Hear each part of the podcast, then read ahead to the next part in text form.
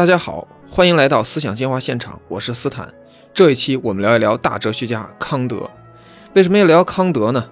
因为就在二百四十年前的五月，也就是一七八一年的五月，时任科尼斯堡大学哲学系教授的康德公开发表了他沉寂多年后的最新力作《纯粹理性批判》。这部书可以说几乎是家喻户晓，看过的人、没看过的人、听说过的人，或者说仅仅有所了解的人，哲学圈的人、哲学圈外的人，大家似乎都知道这部作品。嗯，我觉得你可以去试一试，问一问，就是说几乎不了解哲学的人，或者说对哲学不感兴趣的人，让他举一部这个西方哲学著作，那么很有可能他提出来的这部著作就是《纯粹理性批判》。这部作品太有名了，也许有时候它有名仅仅是因为大家都觉得它非常难懂，而实际上大家又都没有读过它。呃，这也侧面说明这部作品确实确实非常的难懂，确实确实不好读。我想，如果我们试图在这一期节目里，凭我自己啊，从一个专业的角度，或者说从一个哲学的角度，呃，学术的角度去讨论这部作品的话，那么可能我有点太自不量力了，而且很多内容也可能都是炒冷饭，都是从一些这个作品中摘录出来的。因为相关的作品，大家可以在网上查到很多，不论是论文也好呀，专著也好呀，或者说一些讲座也好呀，大家可以。可以去听到更专业的一些声音，我所以我想在这里从另一个角度跟大家聊一聊康德，从一个大家可能不太熟悉的角度去聊一聊康德。所以我们这一期的节目的这个题目就叫做一个科学家康德。我想很多人都不知道，康德除了是一位非常非常伟大的哲学家之外，他同时也是一位非常了不起的科学家。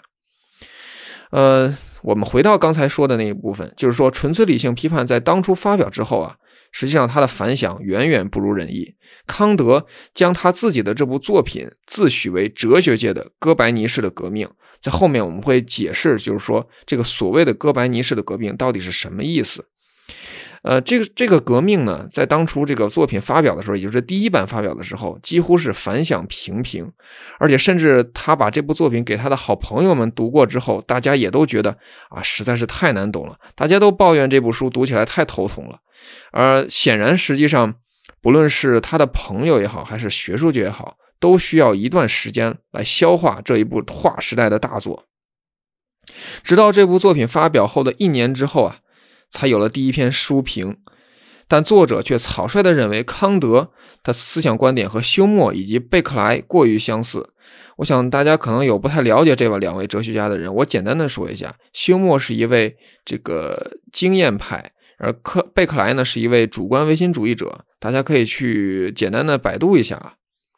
然后这部书评的作者呢，还断定说，由于他跟休谟和贝克莱没有什么本质性的区别，所以这书啊没什么新意。但实际上他完全没有读懂，休谟和贝克莱正是康德在这本大作中火力全开的目标。于是为了向学术界澄清他的本意，呃，当然也是为了弥补。慷慨出版这部《纯粹理性批判》的出版商，因为由于出版这部作品吧，这个出版商蒙受了很大的损失。当然，这个也是毫不意外的。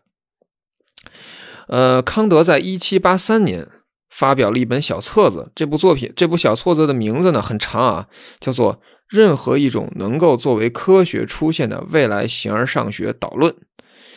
呃，这部书呢名字很长，但其实很薄很薄。它就是用简明扼要的语言帮助读者了解纯粹理性批判的主旨，并且和努力和休谟、贝克莱以及笛卡尔等等等等旧的形而上学切割清楚。同时，康德还语带嘲讽地奉劝那些读完此书后仍然没读懂的人说：“说这些人啊，应当考虑到，并不是每个人都非得研究形而上学不可，他们大可以把他们的天才用到别的方面去。”所以你看，康德。这个说话还是很刻薄的一个。当然，康德并非不知道自己的文章其实真的很难懂啊。他也赞同应当把哲学理论写的能为说这个一般公众所理解，让大家都能够读懂，并且羡慕休谟能够同时拥有这个优美且深刻的文笔。这和其实今天的很多自诩为哲学家、思想家有意把文字写的玄而又玄，其实有着根本性的不同。当然，康德同时认为他的批判哲学其实是一个例外，因为这本书所试图这个进行说讨论的东西啊，或者说他所这个他所想想想达到的一个目标，就是对理性本身加以批判，而这一批判是永远不可能被所有人所了解的，所以说他注定是一个这个小范围内那个一个一个小众的东西。尤其是在这个批判哲学创立之初，非用一些显得有些晦涩冗长的词句加以表述不可，否则便会可能引起更大的误解和混乱。在《纯粹理性批判》的第一版序言中，康德就已经预见到有人会对此发难，于是他非常巧妙地借鉴前人的话为自己辩护道：“有些书，如果他并不想的说的如此清晰的话，那他就会更加清晰的多。”大家品一品这句话啊。仔细想一想，当然了，就说是金子都会发光的，该来的总会来。当学术界总算意识到这本书所能够翻掀起的这个滔天巨浪之后，一时间赞美和荣誉纷至沓来。皮匠的儿子康德在1786年成为了阿尔贝图斯大学的校长。阿尔贝图斯大学也就是科尼斯堡大学，这两个是一个一一个学校。呃，他在1786年成为了这个。大学的校长，并且有机会面见普鲁士新君腓特烈威廉二世，由此批判哲学终成显学。如今，关于康德和纯粹理性批判的研究已经是汗牛充栋。尽管人们对他的哲学体系有诸多不满，并屡屡试图以此为起点向前出发，但却又都不约而同地在经历种种曲折后，再次发出“回到康德那里去”的呼声。无论如何，今人对此书的理解与阐释早已与康德的本意相去甚远。对于康德来说，纯粹理性批判的目的在于一劳永逸地建立起精神和科学的形而上学大厦的地基，并在此之上，人们不会再怀疑我们确凿的科学知识，同时自觉地约束理性，进而为一切理性者的自由找到落脚点。因此，从严格意义上来说，单单是从这本书而言，那时的康德就不该只享有哲学家的荣耀，他同时也是一位不折不扣的科学家。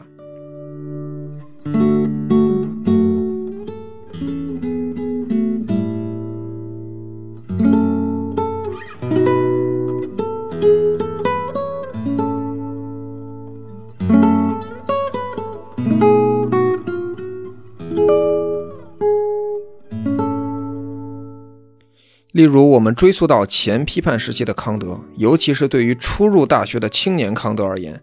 他是在1740年9月进入了大学。那时候，对他影响最大的书不是某位哲学家的大作，而是牛顿的不朽经典《自然哲学的数学原理》。说起来，作为科学家的康德，必须要感谢他那个并不太十分靠谱的逻辑学和形而上学编外教授马丁·克努岑。马丁·克努岑这个人啊，涉猎非常广泛，除了哲学之外，对数学、物理学、天文学、神学均有研究。其实，这种百科全书式的人物在当时是不少见的，很多人的他的兴趣都十分广泛，包括康德啊。当然，在大学中呢，在当时的大学中呢，克努岑是非常受欢迎的，康德也不例外。在大学的第一年，康德很可能就选修了克努岑的四堂数学课、四堂哲学课。一堂逻辑学概论以及辩论课之后，康德还在不间断地上这个克努岑的课。比如说，第二学期，克努岑专门为所谓的优秀的头脑开设的高等数学、辩论课，以及随后的实用哲学课、理性心理学、自然哲学、自然法、修辞学、记忆术、代数以及数学里的无限分析，内容非常丰富，而且非常庞杂。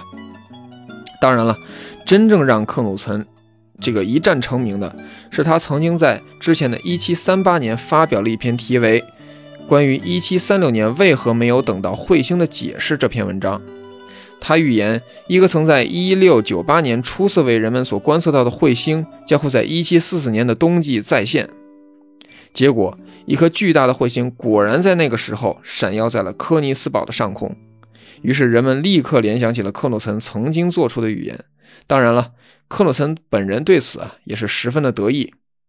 还特地邀请朋友和学生一道在家里使用牛顿反射望远镜来观看这一伟大的自然奇观。不过有点尴尬的是啊，很快就有科学家通过观测和计算指出，这颗彗星和1698年的彗星不是同一颗。当然了，对这一指控，克洛森他的和他们的学生是不会承认的。康德对于这次争议作何态度，我们不太清楚，但他的确认真阅读了克诺森于1744年出版的《对彗星的理性思考》，包括对它的运动的性质、状态以及方式和原因的观察的说明。弗今年一颗彗星重要彗星的简介，啊，真是好长的名字呀。不过更重要的是啊，正是克努岑将艾萨克·牛顿1678年出版的这部大作《自然哲学的数学原理》借给了康德，以供他自学。不用说啊，这本书对康德的震撼绝对不亚于今日康德的著作给我们的震撼。嗯，那个时代的科学的，呃，包括关于科学的讨论啊，总是不可避免的沾染上一些这个宗教和形而上学的背景。而这恰恰是康德最为关心和最为擅长的东西。1746年，康德用德语完成了他的处女作《关于活的力的正确测算的思考》，并在1749年出版。那时的学术界呢，早已为如何度量力这一问题争论不休。牛顿、笛卡尔派主张以 mv 来测量力，就是这个质量乘以速度；而莱布尼兹派则主张以 mv 方来测量力，也就是 m 乘以 v 的平方。M 乘 v 啊，也就是 mv，质量和速度的乘积，即我们所现在熟知的动量，最早来自于伽利略，后来被笛卡尔正式用作力的度量方式。而对于牛顿来说，他借助第二定律 F 等于 m，dv 比 dt 等于 ma，即质量与速度的改变的乘积，完成了对力的定义，并定量地描述了惯性的作用。不出意外啊，牛顿的老对手莱布尼兹对此肯定是要持相左意见的。他反驳道。假设一个质量为 m 的物体从高为 h 的地方落下，落地时的速度为 v，只是它就获得了一种活的力。那么，对于一个质量为 n 分之 m 的物体，这个力一定能将其推高到高度为这个 n_h 的位置。而当这个物体从这一位置落下时，其获得的力应该还是那个力。因此，此时它的速度可以算出是根号 n 乘以 v。很明显，二者的动量 mv 并不相等。因此，只能以 mv 方来描述这一结果。所以这里牵扯到一个问题，就是什么叫做活的力？也另外，也就是说，与它相对的死的力到底是什么呢？莱布尼兹啊，将牛顿以及之前的笛卡尔所主张的 mv 称为无生命的力，也就是死的力。死力仅仅存在于相对静止的物体之内，它只能改变或助长已有的运动，有点类似于这个惯性啊，但它绝对不是运动的最初原因。而物质自身所具有的活的力，即 mv 方，才是这一根本原因。它代表了力所产生的结果，并让这个世界永远不停地运动下去。一七四三年，也就是康德在大约开始关注这一问题的同时，实际上法国学者达朗贝尔在他的专著《论动力学》中已经非常清晰地表述到：对于度量一个力来说，用它给予一个受它作用而通过一定距离的物体的活力，也就是这个 mv 方，其实也就是做功。或者用它给予受它作用一定时间的物体的动量，同样都是合理的，也就是一个 mv。结合我们初高中的物理知识啊，现代人很容易能够理解，所谓的活力其实就是动能，所谓的死力动量只不过是分别从作用距离与作用时间这两个角度对力进行描述而已。但是回到那个时代啊。除了表面上的度量方法之争之外，这场争论的核心还有很多其他的东西。或许它最重要的是在背后隐藏的宗教和形而上学方面的分歧。莱姆吉斯认为牛顿及其追随者让宗教和上帝失去了位置。他曾经忧心忡忡地表示，在英国，许多人将灵魂变为物质，另一些人将上帝本身变为物质的存在物。而他的所谓的活的力，正是想试图将一种能动性重新赋予事物和运动本身。实际上，在某种程度上，也确实如莱布尼兹所言啊。自从从这个牛顿的物理学革命以来，或者说从这个科学的大爆发以来，人们越来越倾向于机械地解释这个世界。尽管很多人试图在给这种。这个信仰和上帝啊的存在找到一些合理的理由，但实际上他们这些理由往往经不起推敲，反而是漏洞百出，这个帮了倒忙啊。那么在这个问题上，初出茅庐的康德在他的这本处女作中又该是如何评判这两位大师的观点呢？对此，康德给出的解决方案是划界。一方面，康德认为在计算使物体发生运动的力时，应当采用牛顿和笛卡尔的方法，他是支持，主要是支持这一派的。但是呢，他同时也认为，仅凭此并不能解释运动的多样性，因为运动必然是在衰减和老化。就连牛顿都承认，我们必须假设点什么，以解释这个世界为什么没有停下来。但这个假设本身是什么，仍然是一个奥秘。康德认为啊，这个假设就是莱布尼兹的活的力。这种力被排除在力的唤醒后，会自发的逐渐增长，构成物体的自由运动。但这一活的力却被完全排除在了数学的管辖范围内。也就是说，虽然康德在最后回归了莱布尼兹，仍然坚持唯物论的解释仅仅是外在的因果领域内具有决定性的意义，实体的内在原理仍然服从另外的法则。但不论是活的力也罢，自由运动也罢，还是预定的和谐论也罢，这些概念和模型的存在是无法证明的，我们只能把它当作玄设。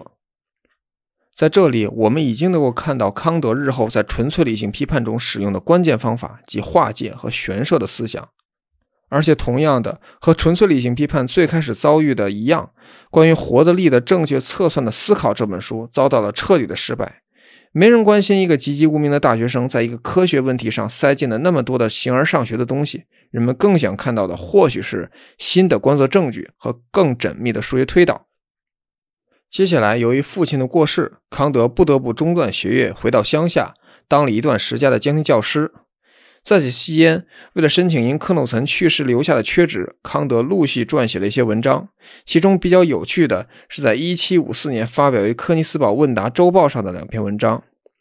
一个是对于一个问题的研究：地球是否由于自转而发生过某种变化，以及关于从物理学角度考察地球是否已经衰老的问题。你看这两篇文章啊，完全是两篇这个科学方面的论文，跟哲学几乎从题目上啊看不出什么关系。当然，因为这些文章，啊这个康德开始陆续收获了一些名气。不过，在这个阶段，康德最最重要的作品，也是正是将科学家这一称号永久的戴在了康德头上的一部作品，仍然是《自然通史与天地通论》，或根据牛顿原理试图讨论整个宇宙的结构及其机械起源。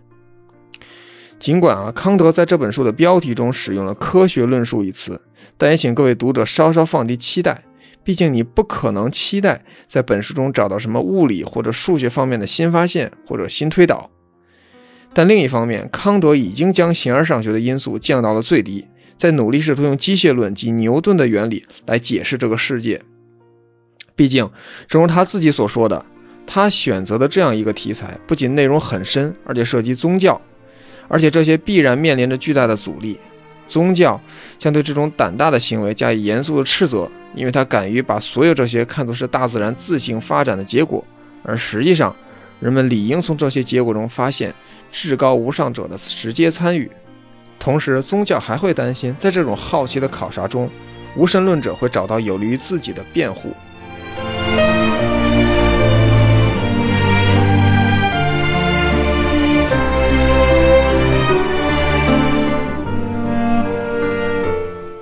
这本书于1755年出版，同年康德递交了他的硕士论文，也就是相当于现在的博士，题目叫做《简述几个关于火的思考》，仍然是有关于科学的一个问题吧。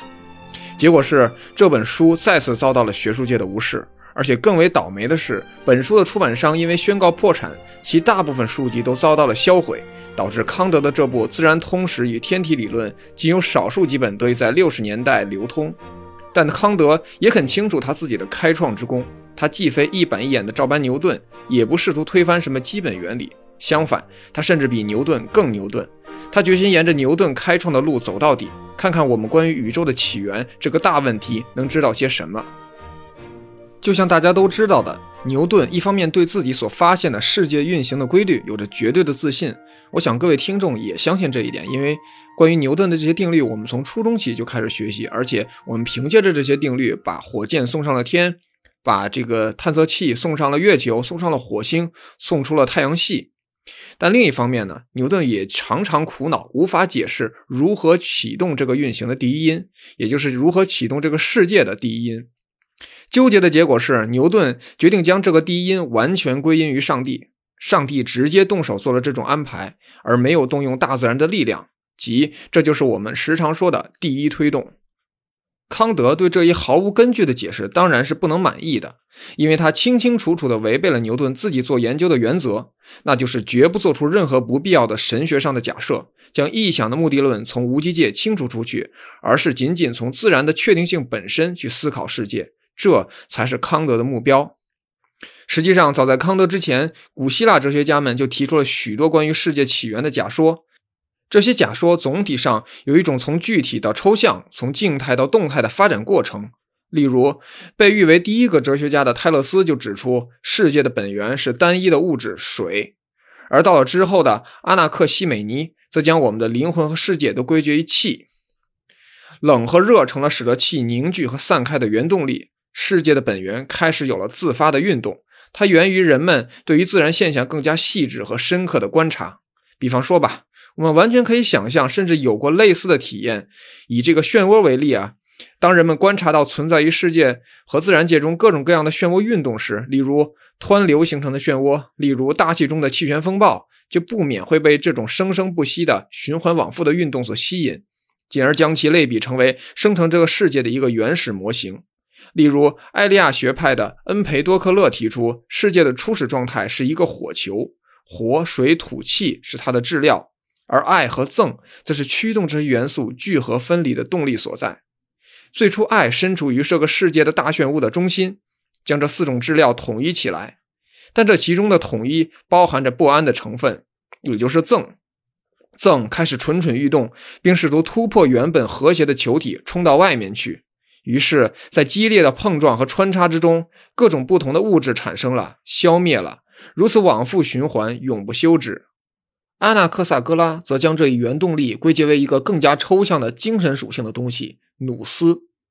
努斯和罗格斯这个两个概念是古希腊哲学非常非常重要的两个概念。在阿纳克萨格拉那里，努斯是这个宇宙唯一独立的纯粹的东西，它是这个世界的大漩涡的唯一推动者。正是这个漩涡运动造成了明与暗、冷与热、干与湿的分离，并由此产生了日月星辰和天地万物。但以上种种假说都还只是建立在古人朴素的情怀与空想之上，他们套用观察到的自然现象推而演之，缺乏任何实在的证据的支持。因此，只有等到人们的理论水平和技术水平有了质的飞跃之后，关于这一问题的更科学的讨论才有可能出现。在16世纪到17世纪之间，数学上的最大进步莫过于通用符号体系的建立以及解析几何的发明。而引领这一变革的正是法国人笛卡尔。强大的数学工具给了人们前所未有的自信，人们带着它再次回归机械论的宇宙观。一六四四年，笛卡尔提出了以太漩涡假说，这也许对后来的康德启发颇深。笛卡尔引入了被亚里士多德称为以太的物质，他认为根本不存在什么绝对的真空，相反，以太填满了整个宇宙，因而也就不存在没有介质的超距作用。以太始终处于不停的激烈运动之中，正是在这种作用之下，物体相互接触产生了圆周运动，并进一步形成了许多大小、速度和密度各异的漩涡。照此推理，行星之所以绕着太阳转，也是因为在太阳周围有一个巨大的漩涡在推动着它。同样的，而月亮之所以绕着地球转，也是因为地球周围有次漩涡或者较小的漩涡的缘故。在漩涡中，较重的物体总是做趋向中心的运动，而较轻的物体则在相反方向远离中心的运动。由此就可以解释何以重物总是落向地面。这样，笛卡尔就以以太漩涡为行星运动的基础，建立了他的机械论的宇宙观。但之后，牛顿的横空出世仿佛点亮了这个迷雾重重的世界，人类一下子掌握了前所未有的理论武器。万物星辰的一举一动都在优美的数学公式面前变得俯首帖耳起来。尽管牛顿本人仍然承认以太的存在，并将其作为引力的传播介质，但他并不热衷于引入一些不能经由数学或者经验检验、带有过多形而上学色彩的假说。而且，由于笛卡尔的追随者们始终拒绝承认万有引力定律，因此以太漩涡假说也连同这种固执一起遭到了批判。在绝大多数场合。康德无疑是牛顿的坚定支持者。他认为牛顿力学体系当然是正确的，是经得起检验的，是人类知性的伟大成就，是认识这个自然界的唯一武器。因此，康德为自己研究定下的原则是：世界只能以一种普遍的自然律的机械作用作为它的起源，才能被认识。那么，很自然的，在这个自然界中，以往理性派精心维护的目的论的解释不再有其存在的必要。这些无法检验的东西，只不过是哲学家对自己无知的辩护。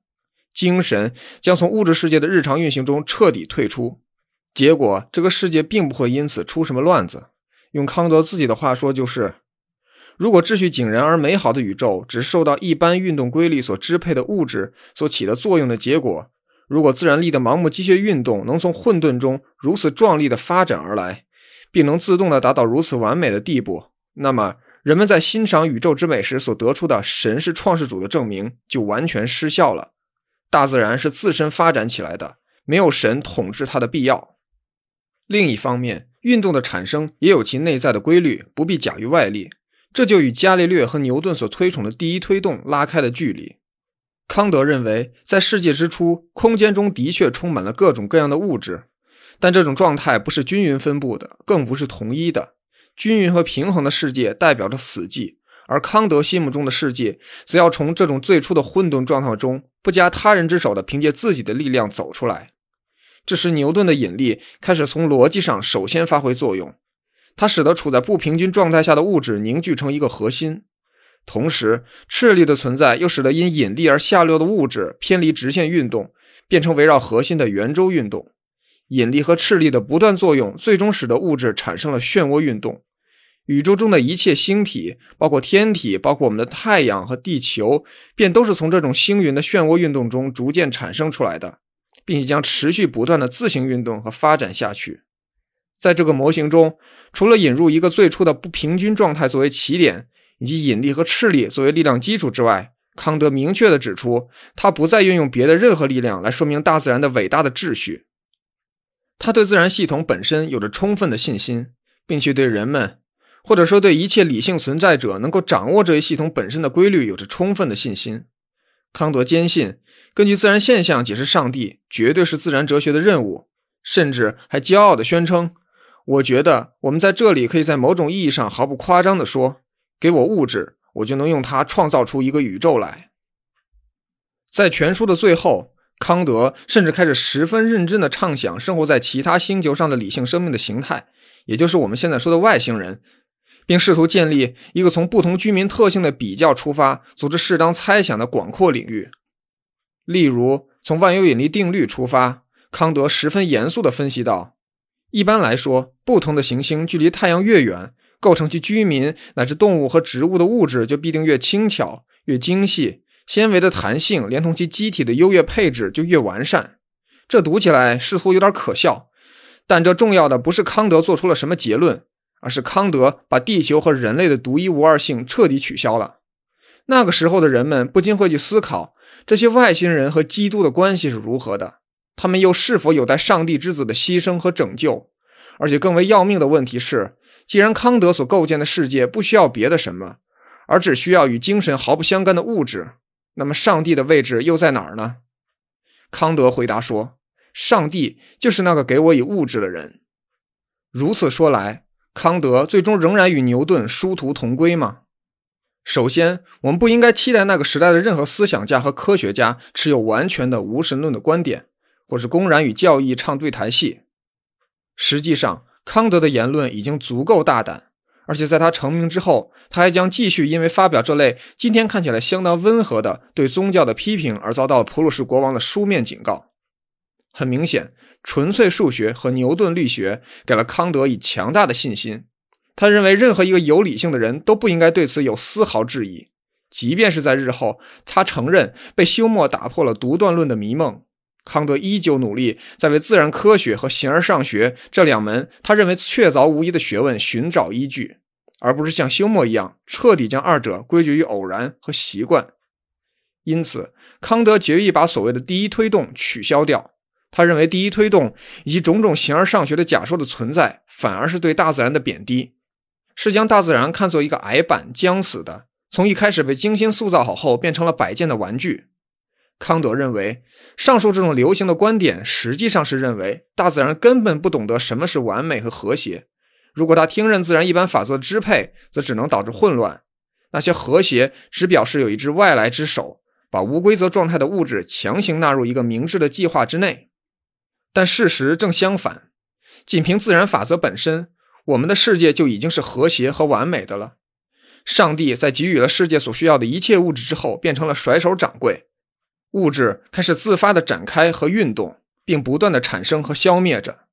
运动不会终止，物质也不会消散，根本不存在所谓的末日。这个世界就如同不死鸟一样，在生死相继。康德带着对头顶的星空的敬畏，赋予了我们这个世界前所未有的能动性和历史感。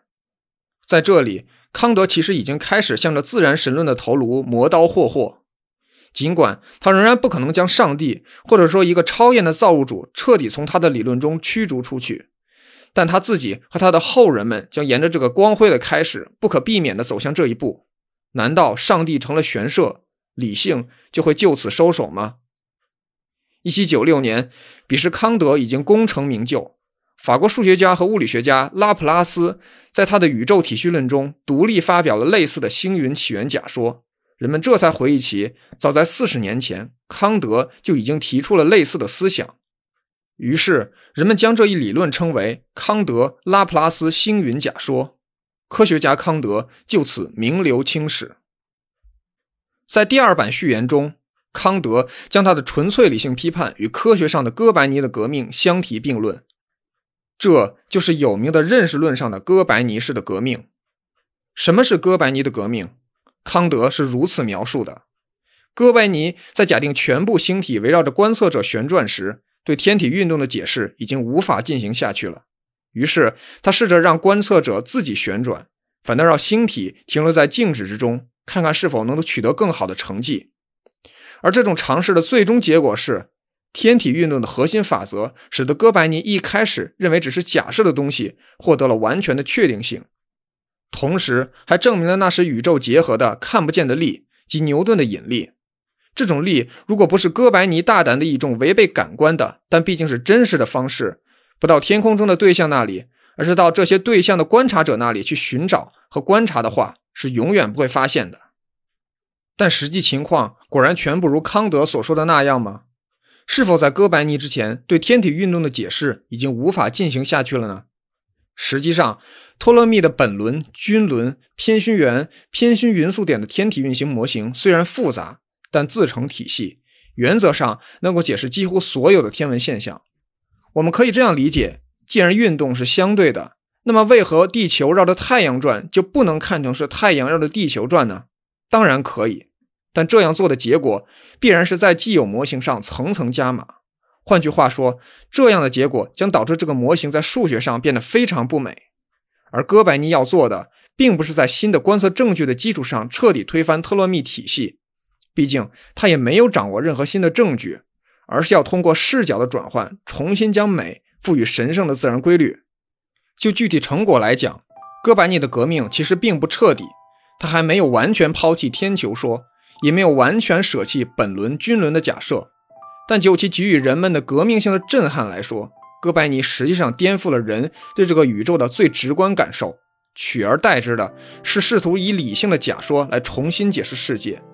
这样来看。康德的认识论革命同样试图以一种违背直觉的方式来为知识寻求确定性，不是知识必须被动的符合对象，而是我们只能确切无疑的知道原本就是我们的知性所赋予对象的东西。换句话说，就是人为自然界立法。同时，康德自诩的工作方式也完全是比照几何学家和自然科学家的范例来进行的，而这个工作的最终理想也是向世人澄清。形而上学作为科学是如何可能的？康德相信，经过他的批判，形而上学一定能够在科学上被重新提升到与数学与自然科学等量齐观，甚至是统而摄之的地位上去。二百四十年过去了，科学家康德渐渐隐去，哲学家康德也起起伏伏。他所畅想的，可以在较短的时间内花较少的，但却是联合的力气来完成它。以至于不再给后世留下什么工作，这除了以教学法的风格按照自己的意图把一切加以编排，而并不因此就会对内容有所增加的形而上学，如今早已面目全非。甚至在某种程度上再次沦为了康德曾经试图拯救过的那个被流放了的女王。不同的是，如今就连曾经热火朝天的、永无休止的争吵都没有了。这个女王成了衣柜里的伯格特，在不同的人眼里有着不同的可怖面貌，结局却总是异常一致的被世人以各种方式消遣和嘲笑。这是否意味着哲学或者说形而上学的失败呢？我不想就此妄下论断，毕竟在这个问题上试图给出回答和补救的伟大头脑们过于闪耀。在此，我只引用其中一位的观点来作为收尾。康德曾经的得意门生费希特在《知识学引论》第一篇中如此说道：“每一种哲学的对象，作为解释经验的根据，必定在经验之外。这两个体系的任何一方，注这里的两个体系指的是唯心论和独断论。”都不能直接的将对立的一方驳倒，因为他们的争论是关于那个无从再做推论的第一原理的争论。只要双方中的任何一方的第一原理得到了承认，他就推翻了对方的第一原理。因此，人们将选择哪一种哲学，这就要看他是哪一种人。